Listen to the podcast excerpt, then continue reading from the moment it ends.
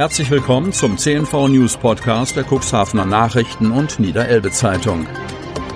In einer täglichen Zusammenfassung erhalten Sie von Montag bis Samstag die wichtigsten Nachrichten in einem kompakten Format von sechs bis acht Minuten Länge. Am Mikrofon Dieter Bügel. Samstag, 17. Juli 2021.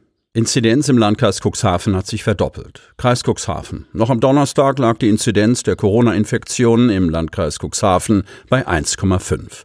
Am Freitag liegt diese bei drei Neuinfektionen je 100.000 Einwohnerinnen und Einwohnern. Alle drei neuen Infektionen seien in der Stadt Cuxhaven zu verorten, heißt es im Lagebericht. Reiserückkehrer infiziert. Laut Landrat Kai-Uwe Bielefeld stammen die benannten Fälle allesamt von Reiserückkehrern. Es war zu erwarten, dass sich der zunehmende Reiseverkehr auch bei uns niederschlagen wird. Das Verhalten jedes Einzelnen trage entscheidend dazu bei, wie sich der Sommer entwickle. Erste Helfer aus dem Cuxland im Hochwassergebiet, Kreis Cuxhaven. In den von der Hochwasserkatastrophe betroffenen Gebieten in Nordrhein-Westfalen und Rheinland-Pfalz werden die Rettungs-, Aufräum- und Bergungsarbeiten unter Hochdruck fortgesetzt. Mit dabei sind auch viele ehrenamtliche Rettungskräfte aus der Stadt und dem Landkreis Cuxhaven. Derweil rufen Cuxhavener Unternehmer und Privatleute zu Spenden für die Opfer der Katastrophe auf. Wir haben sofort unsere Einsatzbereitschaft an das Kompetenzzentrum für Großschadenslagen des Landes Niedersachsen gemeldet, sagt Stefan Matthäus.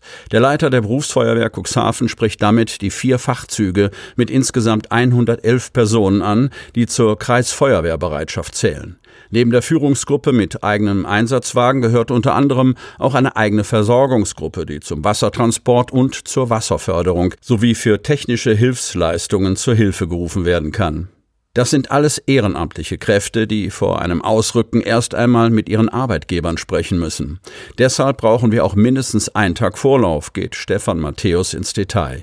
Bislang sei die Kreisfeuerwehrbereitschaft noch nicht angefordert worden, wohl auch, weil zurzeit noch keine abschließende Übersicht aller Schäden vorliege. Die Kreisfeuerwehrbereitschaft war im Juli 2006 sowie im Juni 2013 bei den beiden Elbe-Hochwassern im Einsatz. Rund 100 Einsatzkräfte mit 20 Fahrzeugen aus der Region Cuxhaven unterstützten seinerzeit die Rettungskräfte in den Überschwemmungsgebieten. Wie vom stellvertretenden Abschnittsleiter Cuxhaven-Land Hadeln-Ost Holger Meyer zu erfahren war, bereiten sich auch die Feuerwehren auf einen eventuellen Einsatz vor und stellen vorsichtshalber Mannschaft und Gerät für den Ernstfall zusammen. Sollte es dazu kommen, dass die Kreisbereitschaft Cuxhaven, Land Hadeln-Ost, den Marsch in eines der betroffenen Krisengebiete antreten muss, kann dieses zur Ablöse bereits eingesetzter Feuerwehrbereitschaften frühestens in der Nacht von Sonntag auf Montag geschehen, so Holger Meyer. Die DLRG-Ortsgruppe Cuxhaven ist bereits mit einem Bootstrupp in Rheinbach bei Bonn angekommen. Wir haben als eine Komponente des Einsatzzuges Nord am Donnerstag um 11.30 Uhr den Voralarm bekommen. Gegen 17 Uhr kam dann der Abrückbefehl, berichtet Dirk Reichenbach auf Anfrage unseres Medienhauses. Die Zeitspanne sei schon recht kurz gewesen, denn auch bei der DLRG handelt es sich um ehrenamtliche Helfer. Wir Cuxhaven haben einen Bootstrupp mit zwei Männern entsandt. Der Trupp wurde dann mit Kollegen aus Stade auf sechs Mann Jahren aufgefüllt. Die haben sich am Bremer Kreuz getroffen und sind dann gemeinsam in Richtung Bonn gefahren, wo sie gegen 5 Uhr eingetroffen sind, sagt Dirk Reichenbach. Nach einer kurzen Übernachtung in einer Kaserne der Bundespolizei sind die hiesigen Helfer im Katastrophengebiet angekommen. Aktuell sind sie in Rheinbach im Einsatz. Auch mehr als 250 Einsatzkräfte des Technischen Hilfswerks, kurz THW aus Niedersachsen, sind in Richtung Nordrhein-Westfalen aufgebrochen. Sie bringen Gebiete, in denen der Strom ausgefallen ist, wieder ans Netz, räumen Straßen und befreien mit ihren leistungsstarken Pumpen überlaufende Keller von den Wassermassen. Thorsten Döscher, Ortsbeauftragter der THW Cuxhaven, hat bei der zuständigen Koordinierungsstelle ebenfalls Hilfe angeboten. Wir verfügen in Cuxhaven über Baufachberater, die können ganz genau beurteilen, wie mit einsturzgefährdeten Häusern fachgerecht umgegangen werden muss. Das DRK Cuxhaven Hadeln hingegen hat bislang noch keine Einsatzkräfte in die Hochwassergebiete entsandt. Wir stehen diesbezüglich aber mit dem Landesverband Niedersachsen in Kontakt und haben unsere eigenen Leute informiert. Wir stehen auf Abruf zur Verfügung, berichtet ein DRK-Sprecher. Wir könnten bei Bedarf in Form von Helfern, Spezialfahrzeugen oder auch Feldbetten unterstützen. Erfahrung mit derlei Einsätzen habe das DRK durchaus. Bei Hochwasserlagen an der Elbe hatten wir die Betreuung von Evakuierten in Turnhallen übernommen und teilweise selbst Evakuierung durchgeführt, Einsatzkräfte verpflegt und Übernachtungsmöglichkeiten für sie bereitgestellt, so der Sprecher. Wichtig sei, dass die Katastrophenhilfe gut organisiert werde, damit vor Ort kein Chaos ausbreche.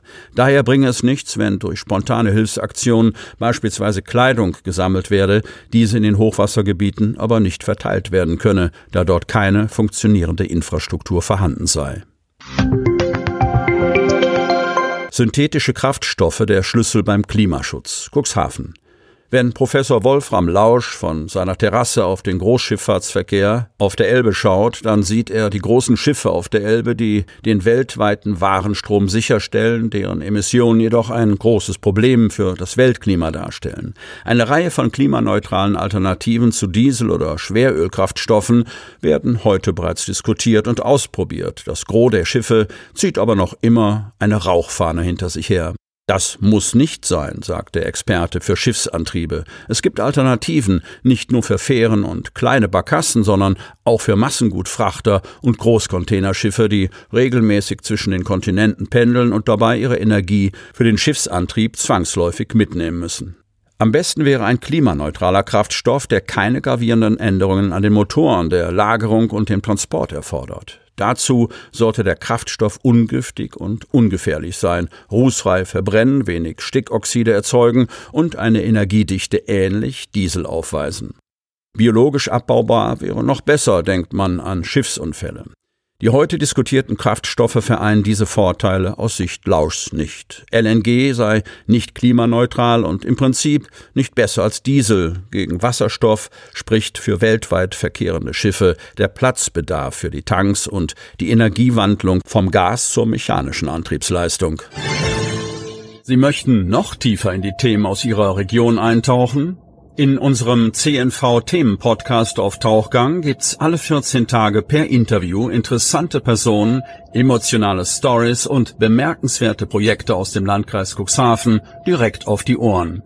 Damit Sie ab sofort keine Podcast-Folge mehr verpassen, benötigen Sie lediglich einen sogenannten Podcatcher. Auf den meisten Smartphones ist dieser bereits vorhanden. Falls nicht, dann suchen Sie ganz einfach in Ihrem App Store nach einem kostenlosen Podcatcher wie zum Beispiel Spotify, Apple Podcast oder AntennaPod. Selbstverständlich können Sie unsere Podcast-Folgen auch direkt über unsere Website unter cnv-medien.de slash podcast anhören. Sie hörten den Podcast der CNV Medien, Redaktionsleitung Ulrich Rode und Christoph Käfer.